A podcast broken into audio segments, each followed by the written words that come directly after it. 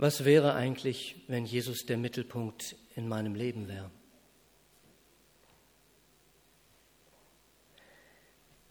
Es ist der Anfang einer Predigtreihe zur Bergpredigt.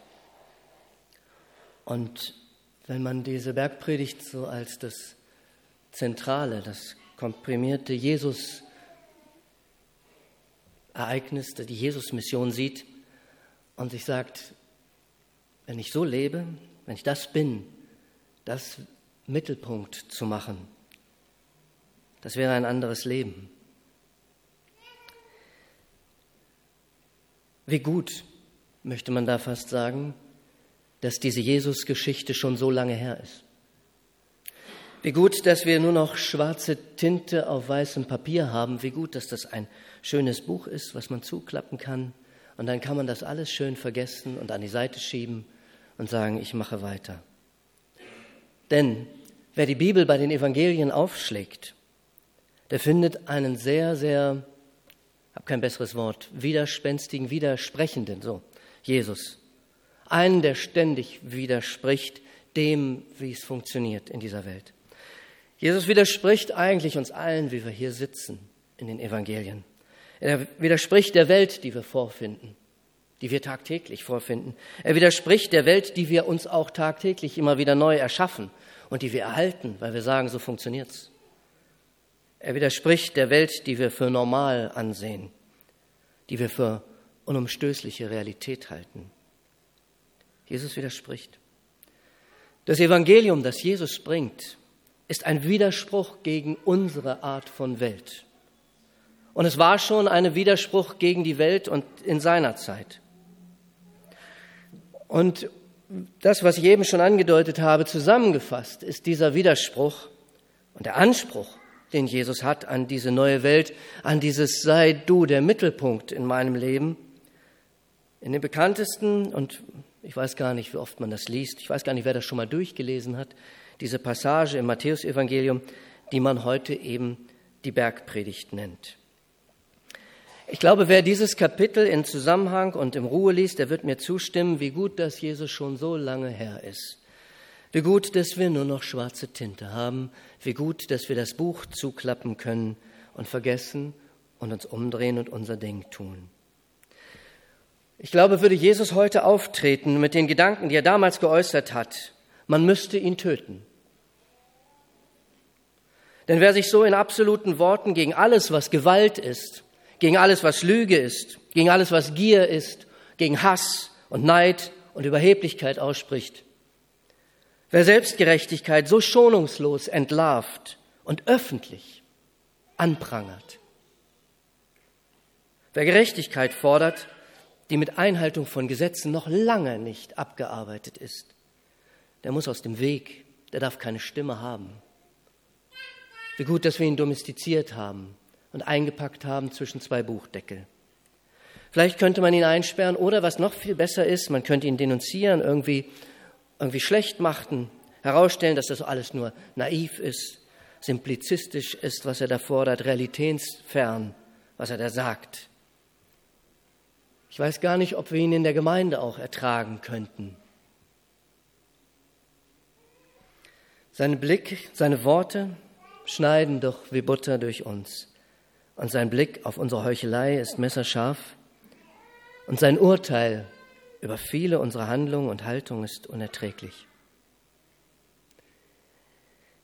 Äh, ihr seid solche Worte und die Art zu sprechen von mir nicht gewohnt wahrscheinlich. Ich bin es selbst auch nicht. Aber ich habe die Bergpredigt gelesen mit einmal mit der auf der Seniorenfreizeit und für mich selbst. Und ich habe so angefangen, damit ich mir selbst und euch im Klaren werde darüber, dass jeder, Jesus wirklich diese Dinge verabscheut, die ich genannt habe. Jede Art von Selbstgerechtigkeit, jede Art von Selbstrechtfertigung. Und in der Bergpredigt ist Jesus der Aufdeckende und an vielen Stellen der Fordernde. Und er ist der, der zu einer mutigen Entscheidung aufruft. Aber ich gehe mal der Reihe nach durch. In den folgenden Wochen wird die Bergpredigt immer mal wieder groß werden. Hannelore wird dazu predigen, Hannelore Becker, Ralf Richtsteiger, Benedikt Elsner und ich auch nochmal. Was ist die Bergpredigt? Das erste, genau. nee, lass das nochmal weg. Mach nochmal zurück ein. Was die Bergpredigt ist, als erstes, und das mag erstaunen, die Bergpredigt ist höchstwahrscheinlich, also mit an Sicherheit grenzender Wahrscheinlichkeit, keine von Jesus so gehaltene komplette Rede, sondern Matthäus, der das aufgeschrieben hat, hat aus verschiedenen Quellen heraus Kernsätze dessen gesammelt, was Jesus zu sagen hatte, was seine Mission war. Aber das darf man nicht anders sagen, es ändert nichts, dass er, Jesus, er genau das gemacht hat. Er hat Jesus Worte und nicht Worte von irgendjemandem gesammelt. Also nochmal die Frage, was ist die Bergpredigt? Das ist Jesus Mission, in dem, was er tut und sagt, in komprimierter Form ausgesprochen. In der Weise, in den Kapitel 5 bis 7 im Matthäusevangelium ausgesprochen, und man liest den Rest des Evangeliums, da zeigt er, wie es lebt, bis zur letzten Konsequenz. Ein ganz klein bisschen noch über Matthäus. Matthäus möchte sehr deutlich machen, dass Jesus ganz klar ein Teil seines Volkes ist. Ein Jude unter Juden, so wie er da ist. Und er möchte ganz deutlich sagen, dass das, was Jesus darstellt, wer er ist, im Grunde genommen das große Finale all der Dinge ist, die vorher gesagt worden sind. Das, was wir als Altes Testament haben, mit ganz vielen Themen darin, führt alles, sagt er, auf Jesus hin. Man muss mal die ersten vier Kapitel am Stück lesen und ständig begegnet einem Matthäus, der irgendwas erzählt und dann passierte das und das. Und dann kommt er mit einem Kommentar daher und sagt, dies ist alles passiert, damit sich erfüllt, was Prophet X, Y oder Z, Jesaja, Jeremia, Hesekiel, wer auch immer noch alles gesagt hat. Und dieser Anfang, die ersten vier Kapitel, die erzählen recht schlicht erstmal sonst von Geburt, von der Flucht nach Ägypten, von der Rückkehr aus Ägypten, die Familie, da haben Angst gehabt, Versuchung vom Teufel vor dem Auftritt, das Sammeln der Jünger und dann kommt die Bergpredigt, Kapitel 5. Scharen von Menschen sind schon hinter Jesus her, weil sie sagen, was er sagt, das ist nicht wie das, was wir kennen. So weh, wie es vielleicht auch tut, so wahr ist es. Und es hat eine Zukunft, es hat eine Richtung. Und es stimmt. Sie folgen ihm und er steigt auf einen Berg. Da leuchtet Matthäus wieder auf. Matthäus, der Jesus darstellt als den zweiten Mose, der ja auch auf den Berg gestiegen ist und dort oben Gesetze und Ordnungen bekommen hat und die dann verkündet. Und Jesus steigt auf den Berg und sagt auch, was Gott durch ihn sagen möchte. Und was er dann sagt, was dann kommt, das hat in den Jahrtausenden danach Menschen immer und immer wieder zutiefst berührt? Überzeugt ist das falsche Wort. Manche hat es einfach nur maßlos geärgert, manche hat es in Verzweiflung getrieben und vieles haben es gehasst. Wie ich am Anfang gesagt habe, kein Mensch bleibt ohne innere Reaktion auf die so auf den Punkt gebrachten Worte Jesu. Irgendeine Reaktion gibt es immer. Und jetzt kommt die erste Folie. Einmal, es ist sehr subjektiv. Ich habe einmal versucht, weil ich, eine Idee war ja am Anfang, dass ich sage, ich lese mit euch die gesamte Bergpredigt durch. Auf der Seniorenfreizeit haben wir das gemacht. Dauert 25 Minuten laut lesen, ungefähr, Pi mal Auge. Ne? Ähm, aber danach ist man auch erstmal bedient, um es vorsichtig zu sagen. Also versuche ich ein paar Kerngedanken einmal hervorzuheben. Zentral ist der Gedanke in der Bergpredigt, dass es eine größere, eine überschäumendere, eine bessere Gerechtigkeit gibt als die Gerechtigkeit, die Menschen nicht nur damals, sondern auch heute gerne leben. Nämlich die Gerechtigkeit, ich tue nur das, was ich soll, dann ist doch schon eigentlich gut. Jesus sagt zurück zu dem, wie es eigentlich gemeint war, im Leben der Menschen miteinander und im Leben vor Gott. So waren doch auch schon die Gebote Mose gemeint. Irgendwo an einer Stelle wird Jesus an den Karren gefahren und sagt, Mose hat uns doch erlaubt. Und Jesus sagt, ja, hat er. Aber das war nicht so gemeint. Es war anders gemeint von Anfang an. Nur weil ihr so harte Herzen habt. Und das ist es. Nicht die richtige Form, sondern das Herz ist das, was zählt. Das ganze Kapitel 5 oder ab Mitte Kapitel 5. Nicht die schlauen oder auch die weisen Worte, sondern die richtige Tat sind das, was er möchte. Und Jesus führt eine Menge Beispiele in großer Klarheit an. Ich nehme nur mal eins als offensichtliches raus, unkommentiert. Wer einen Menschen verachtet, der tötet ihn. Das Zweite. Zentral zu der Bergpredigt ist, dass die Mitte der Bergpredigt Jesu die Lehre über das Gebet ist. Das wissen die allermeisten gar nicht, dass Vater unser steht mittendrin, also wirklich in der Mitte, Mitte der Bergpredigt. Und bei diesen antiken geschriebenen Texten achte man sehr gut darauf, was in der Mitte steht. Und wenn so eine Rede komponiert ist und in der Mitte steht die Bergpredigt, dann ist es dieser Gedanke, Gebet ist wichtig. Gebet ist die Mitte von allem. Ne? Und Nähe zu Gott ist möglich in diesem Gebet. Ich werde über das Vaterunser dann später nochmal sprechen. Drittens. Zentral ist außerdem, was Jesus im Finale sagt. Er trägt ganz viel vor, er fordert ganz viel heraus, die Menschen. Und in Kapitel 7 sagt er, so, nun habt ihr es gehört. Und wie wollt ihr leben? Wie wollt ihr euch entscheiden?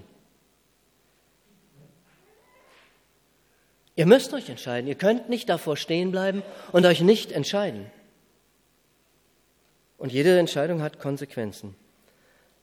Denn wenn ihr hört und tut, was ich euch sage, sagt Jesus, dann seid ihr wie Menschen, die ein Haus auf sicherem, festen Grund bauen.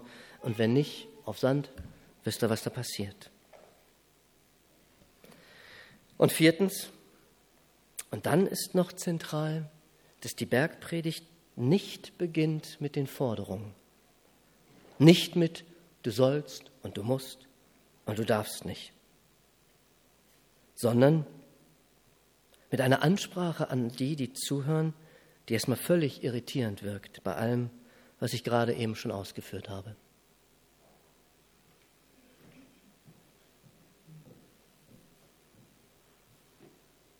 Ich lese aus dem Matthäus-Evangelium, Kapitel 5, die Verse 6, 5 bis 12. Ich lese nach der Elberfelder Übersetzung. Als er aber die Volksmengen sah, stieg er auf den Berg, und als er sich gesetzt hatte, traten seine Jünger zu ihm. Und er tat seinen Mund auf, lehrte sie und sprach, Glückselig die Armen im Geist, denn ihrer ist das Reich der Himmel. Glückselig die Trauernden, denn sie werden getröstet werden. Glückselig die Sanftmütigen, denn sie werden das Land erben. Glückselig, die nach der Gerechtigkeit hungern und dürsten, denn sie werden gesättigt werden.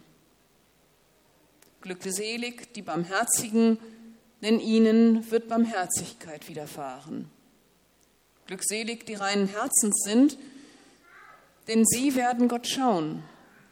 Glückselig die Friedensstifter, denn sie werden Söhne und Töchter Gottes heißen. Glückselig die um Gerechtigkeit willen Verfolgten, denn ihrer ist das Reich der Himmel. Glückselig seid ihr, wenn sie euch schmähen und verfolgen und alles Böse lügnerisch reden gegen euch, auch um meinetwillen. Freut euch und jubelt, denn euer Lohn ist groß in den Himmeln. Denn ebenso haben sie die Propheten verfolgt, die vor euch waren.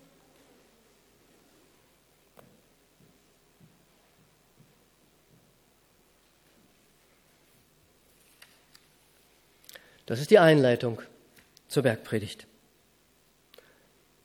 Und natürlich hat sie auch schon jede Menge Reaktionen hervorgebracht in Menschen. In ihrer merkwürdigen Wortwahl, Makario, glücklich, glückselig, selig, wie auch immer die Übersetzung ist, sind die Menschen und dann teilweise, die in ja wirklich erbärmlichen Situationen sind. Was soll das? Das hat für so viel Häme und Verachtung und Kritik gesorgt. Was macht er da? Ein paar dieser Seligpreisungen bringen das. Erklärt Jesus Leid für das Größte, für heilig machend? Trauernde, verfolgte, ungerecht behandelte Menschen, die sind besonders glücklich. Man hat oft gesagt, wenn das die Quintessenz des christlichen Glaubens ist, na dann gut Nacht. dann freuen sich viele. Dann kein Wunder, dass alle, die Tyrannen sind in dieser Welt, sich freuen, wenn Menschen Christen werden. Die ducken sich dann immer, weil sie müssen ja den unteren Weg gehen. Ja? Und andere kriegen die Macht und die frommen irgendwann mal im Jenseits, wenn es das denn überhaupt gibt, irgendeine Art von Belohnung. Aber wer das so liest, als erstes schon mal, der missversteht etwas sehr Grundsätzliches.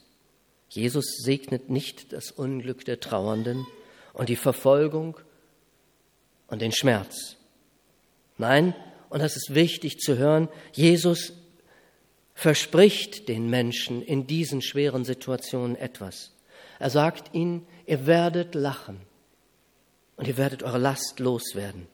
Ihr werdet getröstet werden und ihr werdet satt werden und ihr werdet in Frieden leben. Das ist es, was euch zu glücklichen, zu glückseligen Menschen machen wird, nicht euer Leid.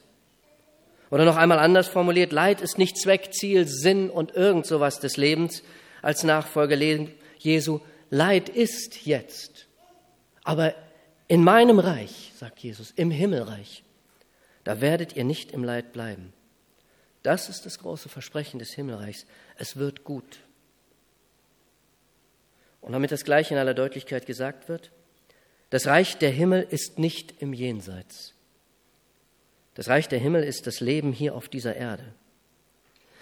Das ist ja eine merkwürdige Formulierung, dieses ähm, das Reich der Himmel, das im Matthäusevangelium immer wieder vorkommt. Aber Matthäus ist ein frommer Jude.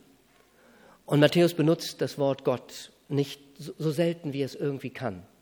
Also hat es ausgetauscht und hat gesagt, ich nehme den Ort, wo ich glaube, dass Gott ist oder wo ich denke, dass Gott ist, das, was ich nicht sehen kann, der Himmel.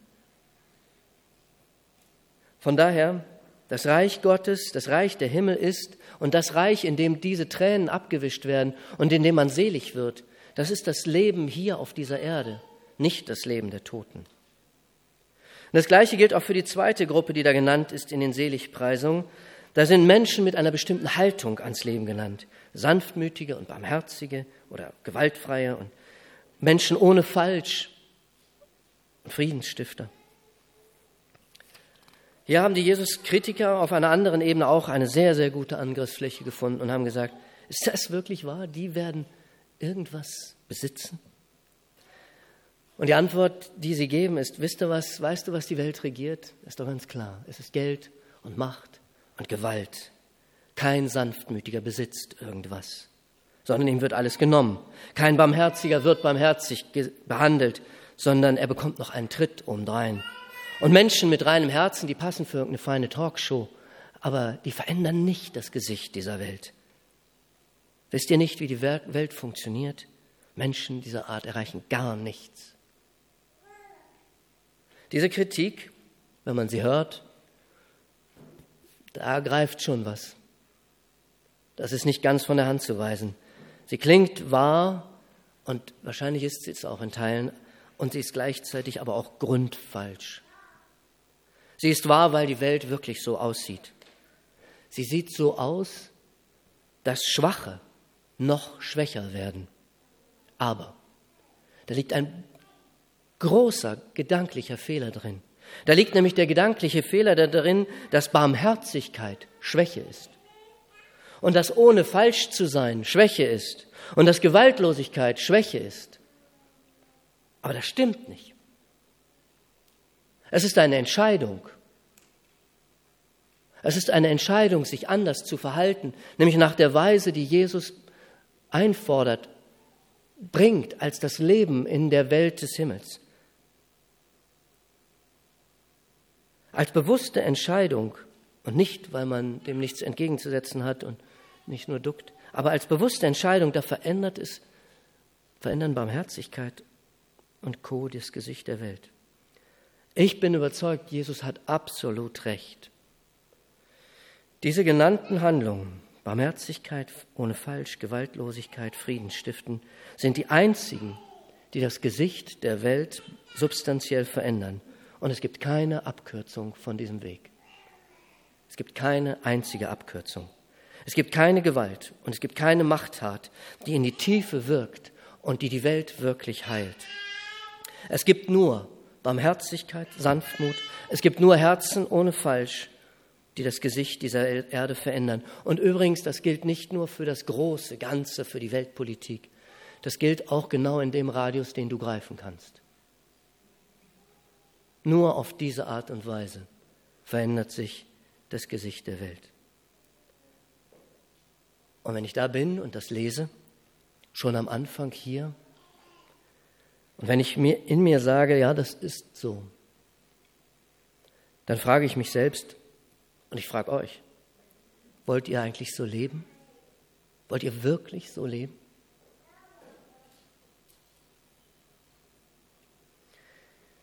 Ich habe am Anfang gesagt, dass das Finale der Bergpredigt die Aufforderung zur Entscheidung ist.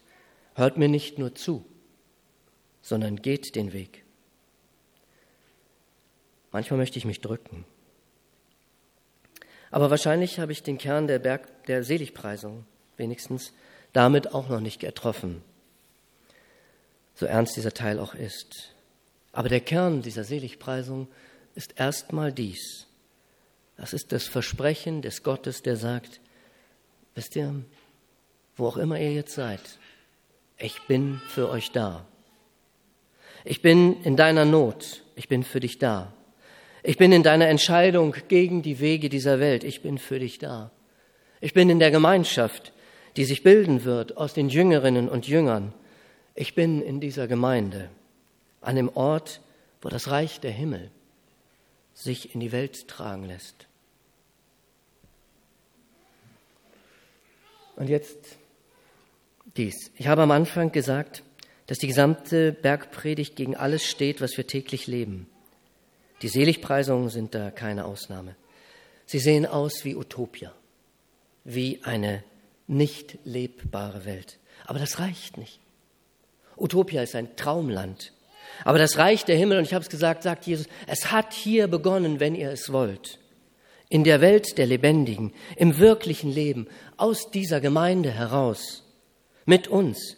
Die Seligpreisung sind Hoffnung in allen Widerwärtigkeiten dieser Welt. Und Hoffnung, das ist kein Ruhigstellen fürs Jenseits. Niemals.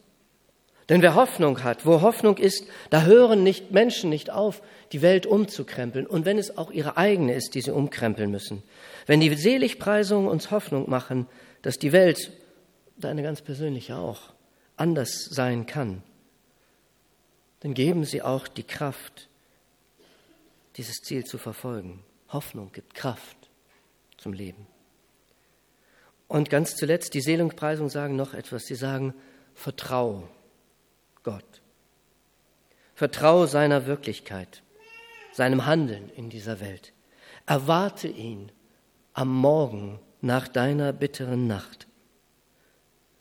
Deine Barmherzigkeit wird auch nicht ungesehen bleiben. Dein Leid und deine Trauer, sie werden nicht ungesehen bleiben. Und jetzt der allerletzte Satz, Carsten. Ja, Hartmut. Die Seligpreisung, noch einmal gesagt, sie stehen in Matthäus Kapitel 5, die Verse 1 bis 12. Nimm dir mal einen von diesen Sätzen heraus. Der ist für dich. Ein Satz. Diesen einen Satz nimm und trag ihn durch die Woche. Und Gott wird mit dir sein.